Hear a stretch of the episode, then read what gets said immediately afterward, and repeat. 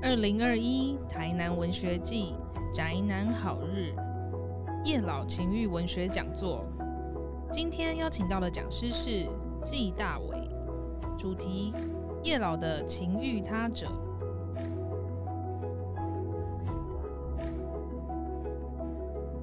各位听众朋友，大家好，我是季大伟。目前我在国立政治大学台湾文学研究所担任副教授。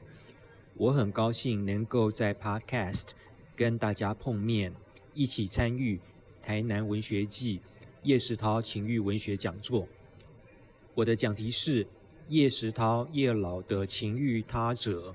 他者这个词，嗯，大家可能知道有一点流行，就是英文的 other。那我今天呢，就是要跟大家聊一聊叶石涛他的人和他的作品跟情欲文学跟同志文学的关系。说起来，可能有一点大家会觉得有一点纳闷，就是呃，在台湾文坛、台湾文学史地位这么崇高，怎么讲？就是这个大佬级的人物叶石涛老师跟同志文学会有什么关系？但是呢，嗯，我想主办单位大概真的用水晶球看透叶老跟同志，还有甚至跟我还是有一点点缘分，所以主办单位就找我来谈叶石涛跟同性恋。我想真的是很呃异想天开，但是或许有一点道理。我等一下就把道理跟大家分享。我想主办单位邀请我来谈叶石涛老师。嗯，可能是看中我在学术界扮演的角色。呃，我在学术界呃从事同志文学的教学和研究。我在联经出版社出版了一本蛮厚的同志文学史《台湾的发明》。那在这本书里面呢，我仔细算了算，我刚才发现我在书里面。居然提及叶世涛老师的名字多达三十三次，嗯，当然这三十三次其实是有些次数是包含参考书目，还有嗯文献回顾呃所提到的。可是，在同志文学史的正文里面，也的确有很多次，嗯提到了叶世涛老师。那叶世涛老师到底跟 同志文学有什么关系呢？我等一下会跟大家解释一下。不过，我的另外一个身份，主办单位在邀请我的时候，可能比较没有想过，那就是我在嗯文坛算是一个逃兵吧。我在一九九零年代，嗯，还是在念大学部和呃研究所硕士班的时候，我曾经出版过三本小说集，嗯，后来呢。我就变成文学界、创作界的逃兵了，就逃到学术界了。那于是，嗯，我想很多人大概，嗯，不大，呃，谈或者是不大敢问我，我在文学界扮演的角色，我还没有在创作呢，我还能算是一个写小说的人吗？这个角色或许是主办单位没有，呃，在找我谈叶世涛老师的时候没有。特别提到的，呃，或者是没有放在心上，但是没有关系。那我想说，我反正人到中年，而且碰到疫情，现在人到中年什么都豁出去了。那碰到疫情呢，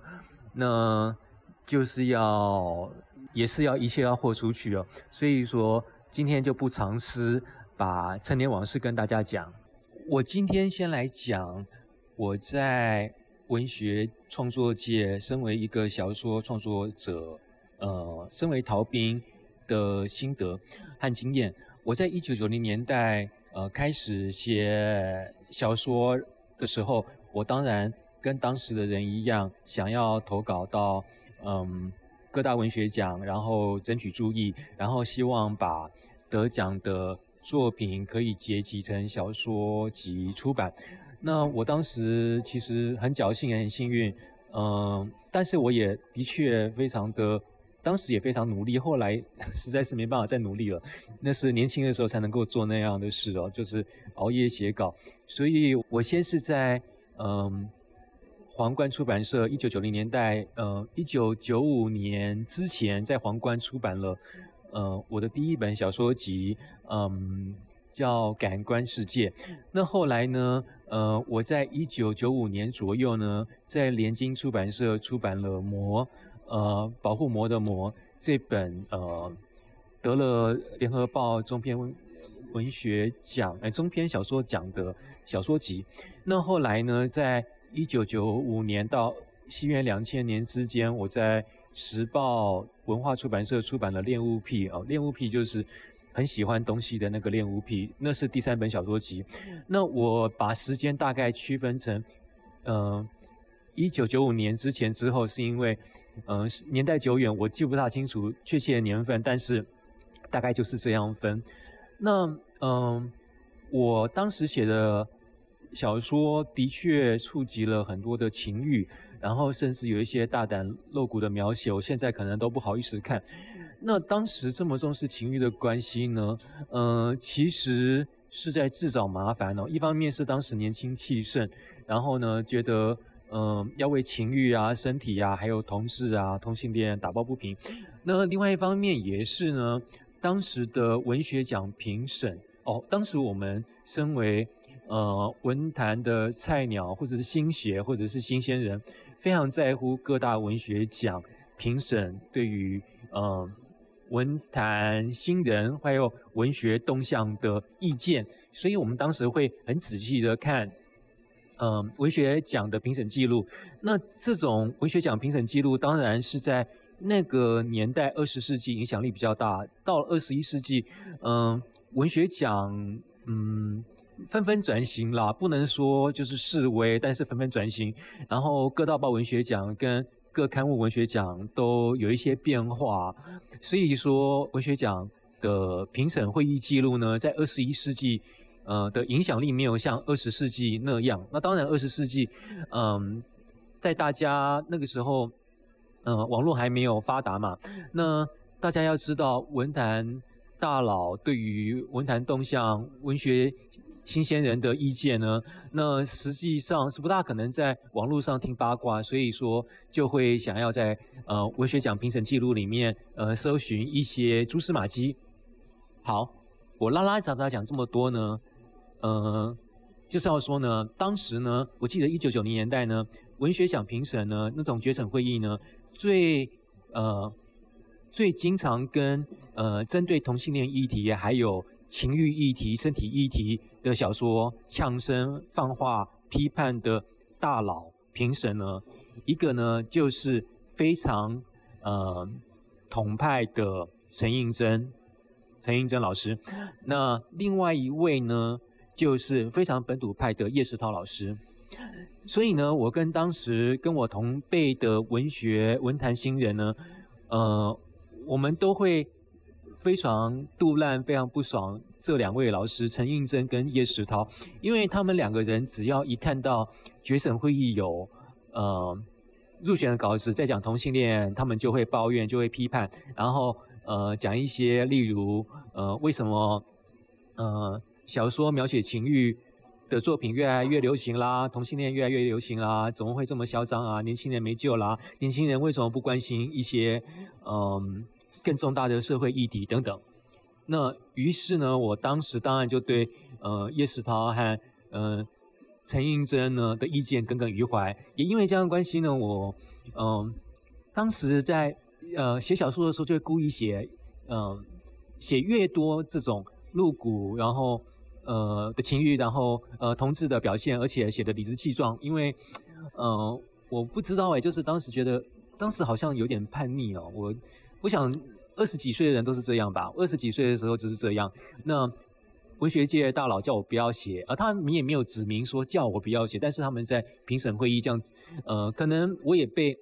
自以为是、自以为被讲到了，所以说，呃，这两位呢，尤其是这两位，他们越是点名说不要叫大家不要写同性恋，我就偏要写，而且写的很大胆。但是如果各位听众朋友是，嗯。呃，重视文学史料的人呢，就会发现，嗯，其实呢，嗯，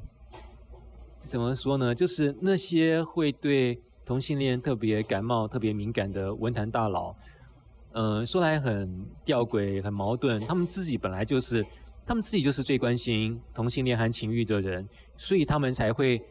特别拿这个议题出来唠叨。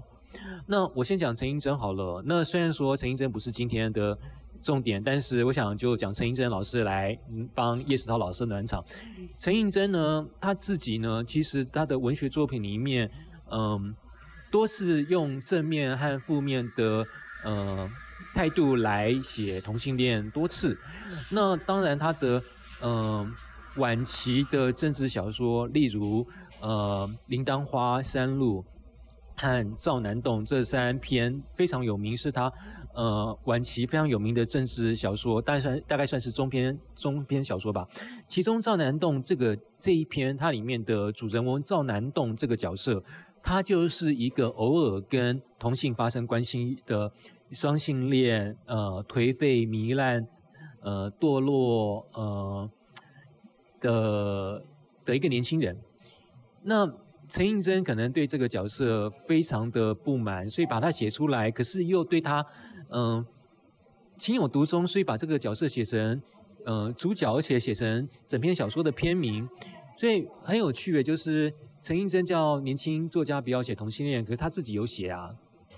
好，那。接下来讲叶石涛老师哦，叶石涛老师其实，呃，我不觉得，呃，根据我自己的经验，我我的研究，我不觉得他有写直接写同性恋，或许有写，如果有人发现的话，请跟我讲。但是呢，呃，我想要在这边，呃，慢慢转移到，呃，从文学创作到文学研究。的那个角色就是我刚刚说了嘛，就是我本来是一个写小说的人，后来变成逃兵，跑到呃文学研究界去了。那我在文学研究界呢，嗯，其实是在也是从一九九零年代一直累积到二零一零年代，呃，大概累积了二十年写，嗯，阅读同志文学和写同志文学笔记的心得啊，在台湾念呃研究所是硕士班，后来去美国念。呃，比较文学的博士班，然后，嗯，没有想到就是年轻的时候写同志文学的小说集，然后到中年的时候就写同志文学的呃文学史。嗯，我其实我并我二十几岁的时候并没有想到我中年的时候会写这样的书，但是呢，呃，我也没有想到就是我在中年写这本书的时候，其实我多次引用了呃叶石涛。呃，自己的话为什么会这样呢？是因为叶石涛自己不见得呃写了呃同性恋题材的小说，但是他很喜欢讲。那叶石涛是一个很喜欢留下文字记录的人，所以说呃他留下文字记录里面呢多次遇出现同性恋。那我是一个呃很需要在台湾文学史料里面寻找同性恋人事物痕迹的研究者，自然我就会。呃，很需要引用叶石涛老师他讲过的任何话。那么，嗯，叶石涛，我刚刚说叶石涛老师他在一九九零年代当文学奖评审的时候，嗯，常常对嗯呃同性恋题材的小说不以为然，所以作为一个呃写小说的文学界新人来讲，我当时听了很不爽。可是后来我看了。我我后来呃作为一个文学研究者，看了很多史料以后，发现叶石涛根本就很喜欢讲同性恋。那他不要人家写，那他却要自己一直讲，而且嗯，他也常常夸赞呃别人写同性恋。所以我我觉得这个这些老人家啊，他们真的很复杂。那嗯，他们叫别人不要做的事，其实他们自己嗯或许从正面。背面、侧面都做过。那我来从我写的同志文学史来举一些例子吧。好，我先举一个例子。嗯，大家现在都很熟悉的云门舞集的林怀民老师，他以前是政治大学的校友。他本来并不是学舞蹈的人，那他本来是一个呃，应该是我记得应该是念新闻系的人。后来呢，却变成一个喜欢写小说的文艺青年。然后呢，在坊间，嗯，比较容易找到的小说集呢，是他写蝉，就是讲那个西卡达那个，嗯，树上的那个蝉会叫的那个知了那本小说集，嗯，是他呃目前现在还可以买得到的小说集。那林怀民老师的另外一本小说集呢，叫做《变形红》。呃，变形就是变形虫的变形，红是彩虹的红。这本书呢，不知道什么原因哦，就是呃林怀民老师就不愿意让这本书呃重新发行，所以大家在市面上可以找到的林怀民小说是呃知了呃蝉那本。小说集，但是找不到《变形红》，《变形红》绝版很久了。可是《变形红》呢，在一九六八年出版了。其实，嗯，内容其实蛮刺激，而且非常成熟。用现在来角度来看呢，现在的标准来看，就是嗯，这本小说并这本小说集并没有嗯嗯，虽然是年轻人写的感觉，但是它其实有成熟的地方。然后这本小说集的序呢，就是。叶石涛老师写的，好，叶石涛老师写了林怀民的小说集《变形红》的序，然后叶石涛老师的序的标题呢非常有趣，标题叫做“序兼平安德烈记得的冬天”，也就是说，这个序的主标题是“序”这个字，这个序的副标题是“兼评”，就是顺便评论安德烈记得的冬天这篇小说，然后林怀民。嗯，《变形红》这本小说集里面呢，最有名，但是也可能最具争议的，其中一篇叫做《安德烈记得的冬天》。然后，《安德烈记得的冬天》这篇小说呢，就是在讲一个同性恋叔叔，他跟一个同性恋男大学生之间搞暧昧的故事。然后呢，他们两个人之间，嗯，很大胆，有摩擦火花。那对现在的读者来讲也很有参考价值，所以说，嗯，大学男生泡大叔，或者是大学，嗯，或者是中年大叔泡大学男生，嗯，对于在一九六八年出书的，嗯，呃，林怀民老师跟，嗯，帮忙写序的叶石涛老师，可能都不是很新鲜的事哦，他们可能都见怪不怪。好，有趣的事情是。叶石涛老师，他如果不喜欢这个充满男同性恋，而且是跨世代，呃，情欲关系的小说哦，《安德烈记得冬天》的话，那他为什么会，嗯，帮这本小说集写序，而且还特别在这个序文里面提这本提这篇小说呢？我觉得他真的是有兴趣哦。所以说，嗯，我们可以呃这样看，我们看一下他在序文里面写了什么。东西，叶石涛老师在林怀民《变形红》这本小说集的序文里面明白指出，挂号篇名号《安德烈纪德的冬天》，篇名号描写的是同性恋的故事，引号。所以说，嗯，其实叶石涛他在一九六零年代末的时候，他已经很熟悉呃同性恋。呃，这个词、这个概念，还有文学里面的表现，而且叶石涛在序文里面，他怎么说呢？他说：“挂号，如众所知哦，也就是大家都知道，同性恋是个古老的课题啊。从希腊神话纳西瑟斯的故事以来，我们对此并不陌生。”句号引号，这边讲的希腊神话纳西瑟斯就是那个。怎么讲？顾影自怜的那个水仙花少年，大家可能都知道。所以说，我们在这边呢，可以发现叶石涛老师在帮林怀民老师的书写序的时候，他不但没有说同性恋不好，他反而说同性恋是自古以来大家都知道的东西，而且在希腊神话里面就有了，大家都不陌生。所以他在一九六零年代末，他这样写，叶石涛老师这样写，然后在一九九零年代却说，却叫大家不要写。呃，小说中的同性恋就觉得，哎，奇怪，其实蛮，他怎么可以这样变来变去啊？哦，然后我自己在同志文学史，呃，台湾的发明里面有找到，就是我特别写下来，就是其实呢，叶世涛老师他影响非常大的一位学者，就是呃，正大台文所的创所所长陈方明教授。陈方明教授呢，他的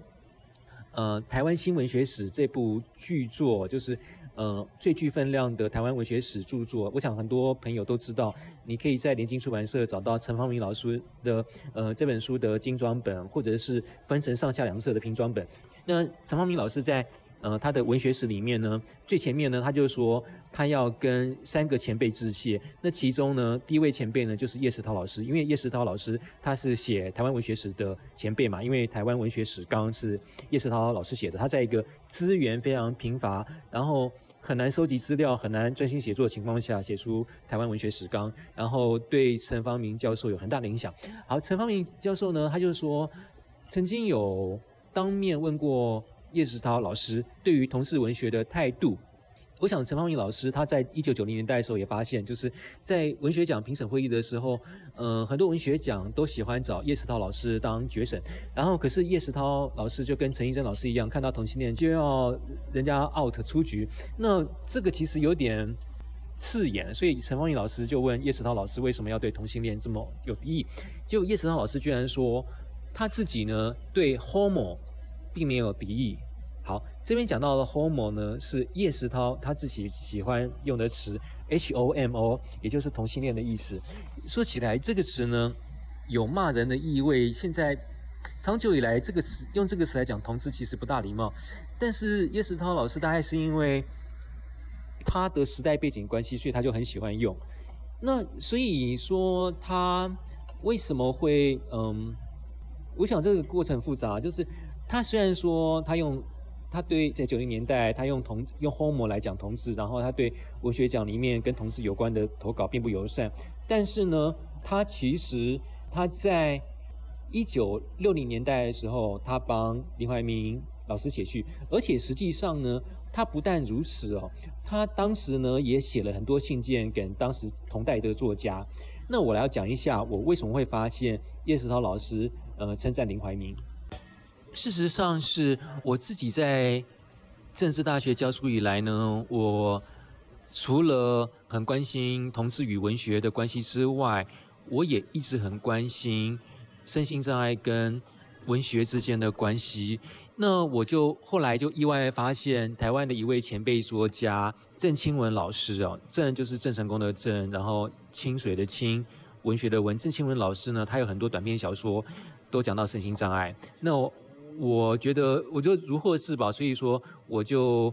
很注意郑清文老师他写的东西。然后呢，我在研究郑清文老师的时候，也发现叶石涛老师呢写了常常写信给郑清文老师。实际上是哦，对文学史有兴趣的人，当然不能够错过叶石涛老师的《台湾文学史纲》这本书。那同时呢，那大家大概知道。其实南台湾的公部门呢，那合作出版了叶石涛全集，就是叶石涛老师他的小说啦、杂文啦、评论啦，其实是有一套全集的。那花了非常多的资源、非常多的人力，那但是非常有参考价值。那各位不见得有钱把这个整套买下来，但是呢，呃，可以像我一样去大学的图书馆借来看，那非常好看，因为可以从叶石涛他不同时代的各种文字记录。间接看到那些年代的文学风气。那我在呃，我看到那个呃叶石涛老师写信给郑新文老师的时候，呃，应该这样讲啦，就是当时的作家要联络呢，当然不会像现在一样在脸书上安赞，或者是说在赖写讯息啊。嗯，现在的作家可以用网络通讯，用手机通讯。可是当年叶石涛老师跟郑新文老师要通讯的话，那当然就是要只好写信啦。所以叶石涛老师就很喜欢在。写信给郑新文和其他老师，而且他在信件里面会讲到一些八卦。例如呢，他就会他在郑新文写给郑新文老师的信里面多次提到林怀民，他很在乎林怀民的小说创作活动，他就跟郑新文老师讲。但是呢，他也跟郑新文老师抱怨，为什么林怀民老师去美国留学之后，就很少写信给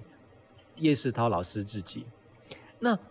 我们从这些信件、这些文件可以发现哦，叶石涛老师对林怀民老师非常的疼惜。虽然说林怀民老师喜欢写同性恋角色，可是叶石涛老师并不在乎。而且叶石涛老师很在，反而在乎的是说，哦，为什么林怀民老师没有常常回信？所以我觉得，呃，这一面的一些长辈对年轻人的怜惜，其实蛮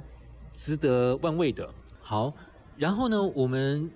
刚刚我刚已经说过，就是叶世涛的序里面呢，他看起来对于呃很肯定呃，林怀民写同性恋，而且说同性恋自古有之啊，希腊神话里面就有。可是问题是，他在这篇序文里面呢，他对同性恋态度呢是忽冷忽热的，因为他在同一篇序文里面，他才说完，嗯，一九六零年代的我们哦，这边的我们是谁？乌以啊，很有趣哦，对于同性恋并不陌生。可是他马上又接着强调，同性恋是社会的异类。所以说，呃，叶石涛老师他在序文里面他也写，挂号，对于这种在我们这古老保守的社会里，逗号属于骇人听闻的素材，逗号林怀民怎样去挑战和表现出来？问号，引号，也就是说。嗯，刚刚讲的话呢，里面讲到的，呃，我们这个古老保守的社会，应该就是指台湾社会。刚才讲到的，嗯，呃，叶世涛老师写到的骇人听闻的素材，按照上下文来看，应该是指呃同性恋。那他就是怎么讲呢？就是说，嗯，他会说，嗯，他觉得林怀民老师很奇怪、很奇异，居然会去写这么有挑战性的东西。那他要如何把？呃，这个骇人听闻的同性恋写在写给我们这个古老保守的台湾社会来看，所以我们就发现这个很奇妙啊，就是说叶世涛一方面说我们早就知道同性恋的存在，另一方面又说我们这个社会这么古老社会怎么可以接受同性恋？那所以这到底是怎么回事呢？那我觉得这个呢，我们要回顾一下叶世涛老师他自己呃。很繁复的呃生命认同的历程，他的很繁复的嗯波折的，然后充满转折呃很刺激很兴奋，可是有挫折的文学发展历程。啊，众所周知，叶石涛老师他在呃日治时期呢，已经是一个早会的少年青年，然后他跟当时的日本很有影响力的在台作家呃西川满关系很密切。所以说他被他当然他的呃颓废美学，那他当然也被西川满的颓废美学所影响。然后呢，西川满呢，他呃这个大家应该都知道。然后西川满呢，这个日本作家，他在台湾传达嗯还有呃在呃宣传他的呃文学美学品味的时候，我们要注意，西川满跟很多的日本作家一样，他们呢嗯很喜欢很崇拜。法国文学的精华、精英还有传统，大家如果有兴趣的话，可以去查一查。就是日本的很多文豪呢，实际上在大学呢都是嗯法文系出身的，并不是英文系，也不是日文系，也不是中国研究出身。很多大作家是法文系出身的。然后日本文学在现代化的过程中呢，很多事呢是从呃法国那边得到呃启迪。那大家知道那个台湾的文学之父。或是文学之父之一赖和，就今年也有周年庆的赖和这一位前辈老师，他超级有名的小说，其实就有被他最有名的一些代表作，实际上呢，就是被法国文学影响的。那为什么赖和的小说会被法国文学影响呢？那就是因为赖和他当然是在日治时期被日本作家影响，那日本当时的日本作家很崇拜法国作家，所以说赖和在被日本作家影响的时候。奈何也借着日本日文去阅读了法国文学，于是奈何也间接的被法国文学影响。然后同样的情形，我们也在西川满跟叶石涛身上发现。所以说，叶石涛跟西川满呢，他们也受到法国作家的影响。那我们可以注意一下，叶石涛呢，他就说，他说呢，林怀民呢，他是一个文学天才，他呢文林怀民的文学早会的程度呢。可以比拟法国美少年诗人亚瑟·韩波，呃，有些时候翻译成兰波，就是 Arthur Humble，A R T H U R R A M B A U D。那有兴趣的人可以去查查看，这个法国很有名的 gay 诗人，他在英文学界也很有名，然后他在日本也很有名。好，我们在这边呢就要注意一件事，就是叶石涛老师他为什么会知道这个法国 gay 诗人 Humble？不，他为什么会把林怀民跟庞博联想在一起？我们要注意，这个并不是因为叶石涛老师他用英文去读法国的诗，也不是用法文去读法国的诗，而是因为这个法国 gay 天才年轻作家在日本很有名，所以说他透过日本文文坛的中介认识了法国这个 gay 作家，这个 gay 诗人，然后把然后再把他。比拟到林怀民身上，所以说我们会会说叶圣涛老师他的思考、文学思考和文学品味是有点复杂的，所以他有些时候呢，嗯，他如果直接面对一九九零年代现况台湾活生生的年轻作家的话，他就可能会觉得他们写的同性恋很讨厌。可是他如果去回想他在日治时期读过、透过日本文坛、日本翻译者介绍的法国文学的时候，他又觉得，嗯，那个从法国文学所认识的同性恋，嗯。很传统、很古老、很优美，所以我们会发现，它这个有，它在呃日文文化跟中文文化之间转换的时候，它对于同性恋的态度也会不一样。好，然后呢，嗯，叶石涛老师呢，他可能真的从日本那边知道了很多西方嗯同志作家的典故，所以他在这篇写于一九九零年代末期的文章里面呢，还特别。呃，就是就是写给林怀民的序里面，还特别指出三个人，说这三个人都是同性恋，一个是王尔德，一个是刚刚讲到的法国诗人韩波，另外一个是法国的诺贝尔奖得主纪德，嗯，就是安德烈纪德这个纪德。那呃，他甚至呢还指出纪德他的什么作品呢？其实呢，呃，在影射同性恋。所以说叶石涛根本就是对法国的同性恋非常熟啊。那。而且他也没有任何否定的意思，就是法法国人写就没有什么否定意思，所以或许我们在这边就看到他的分裂的态度哦。然后我觉得这个也是很值得重视的遗产，就是在当时在一九六零年代呢，我们不要以为台湾人或台湾的本土作家并不知道同性恋，他们可能都知道，可能很多作家都跟叶石涛一样，在日治时期就透过日文认识了呃。王尔德、纪德还有兰波这些，嗯，那个呃，英国和法国的同性恋作家，然后呢，一直记到一九五零年代、一九六零年代。我们不要以为当时的台湾本土作家都不知道，其实他们知道。我不相信当时台湾的文坛只有叶石涛一个人知道这几个。欧洲的同性恋作家一定还有很多人，只是他们没有承认或他们没有讲出来。那毕竟那个时候，以前用日文去认识各国文学的人是被打压的。那所以说呢，我觉得从叶石涛的经验，可以大家可以推测，就是说，台湾人在日时期就已经透过日文认识了欧洲的同性恋文学，而且这个记忆呢，可能伊里私底下在台湾文坛的地下。流传，然后五零年代、六零年代、七零年代等等，都有人知道，哦，所以大家真的不要以为，呃，以前的台湾社会，嗯，在戒严时期、在冷战时期，大家都不晓得同性恋，这个这个预设是错的，因为从叶石涛老师的例子来看，我们就知道他非常懂。好，我拉拉杂杂讲了这么多，希望。跟已经跟大家分享，就是我呃叶石涛老师对于同性恋他的呃奇妙的态度，然后呢，他对于日本文化、对于法国文化的一个非常奇特的吸收和反刍的历程，然后他对于林怀民老师的非常动人的疼爱之情啊。那还有就是，我当然也偷渡了很多我自我广告啊，就是跟大家说我在一九九零年代很。很在乎呃叶世涛老师的话，可是后来我在呃我在那种很在乎的情况下写了《魔感官世界》跟《恋物癖》，可是我在二零一零年代的时候就却又因为叶世涛老师留下来很多文献，所以我才写成同志文学史。当然，那叶世涛老师也呃他影响的陈方明老师，然后陈方明老师也用他的很多的著作影响了很多后来的学者，包括我在内。好，那所以说。呃，这个很复杂，跨时代的人际网络，还是跨国界，的确值得我们呃回头来呃好好想想看。那最后呢，我想大家呃提醒大家，大家可能知道，那台湾一些文坛大佬呢，在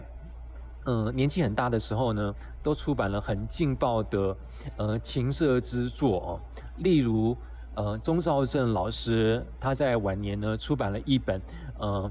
歌德的性幻想的书，然后呢，那本书呢，在文坛受到很大的嗯震撼，然后很多人批评，然后叶石涛老师呢，他在晚年呢，他也写一本很劲爆的书哦。然后在那本书里面，一个年轻少年呢，呃，他一个人征服了非常多呃阿姨妈妈级的呃熟女哦。呃，那本书呢，呃，也是引起非常大的震撼。就是为什么叶石涛老师跟钟兆正老师他们在晚年都要写这样的书？那另外一位前辈呢，李乔老师呢，他曾经对这两位朋友非常的不满，就是他的呃好朋友为什么叶世涛跟钟兆正为什么要在年纪那么大的时候老不休写情欲？可是后来呃李乔老师他自己好像想通了，所以他自己也呃写了很劲爆的情欲小说，然后然后来跟这两位老朋友致意。所以我觉得很有趣诶，就是呃台湾的老前辈作家可能都是对情欲啊，呃不管是同性还异性，都有一些。复杂的情绪，所以说他们在不同的人生阶段有不同的态度。那我最后讲这些呢，就是希望让大家知道，就是这些文坛前辈并不是我们想象中的铁板一块、非常保守，他们实际上有些时候是非常豪放、非常奔放的。那就哥给大家一些呃精神喊话，就是以前我们的前辈呢，可以用在条件很贫瘠的状况下，呃，延续那么长的文学创作生命，而且。呃，经过了惊涛骇浪，那呃，我们现在资源比较丰富，虽然说我们现在卖书并不是很顺利，但是资源的确是比以前丰富多了。那说不定呢，呃，我们现在还是我们有更多的机会，呃，创作出更多，做出更多，嗯嗯，非常突破界限和禁忌的书，或者是其他美材的作品，漫画啦。游戏啦、手游啦，或者是多媒体的创作。然后同时呢，我也希望大家有机会的话，可以回头去看这些老作家留下来的文学遗产，因为，嗯，他们留下来的文学记录啊，包括他们的八卦，都非常的新鲜有趣。那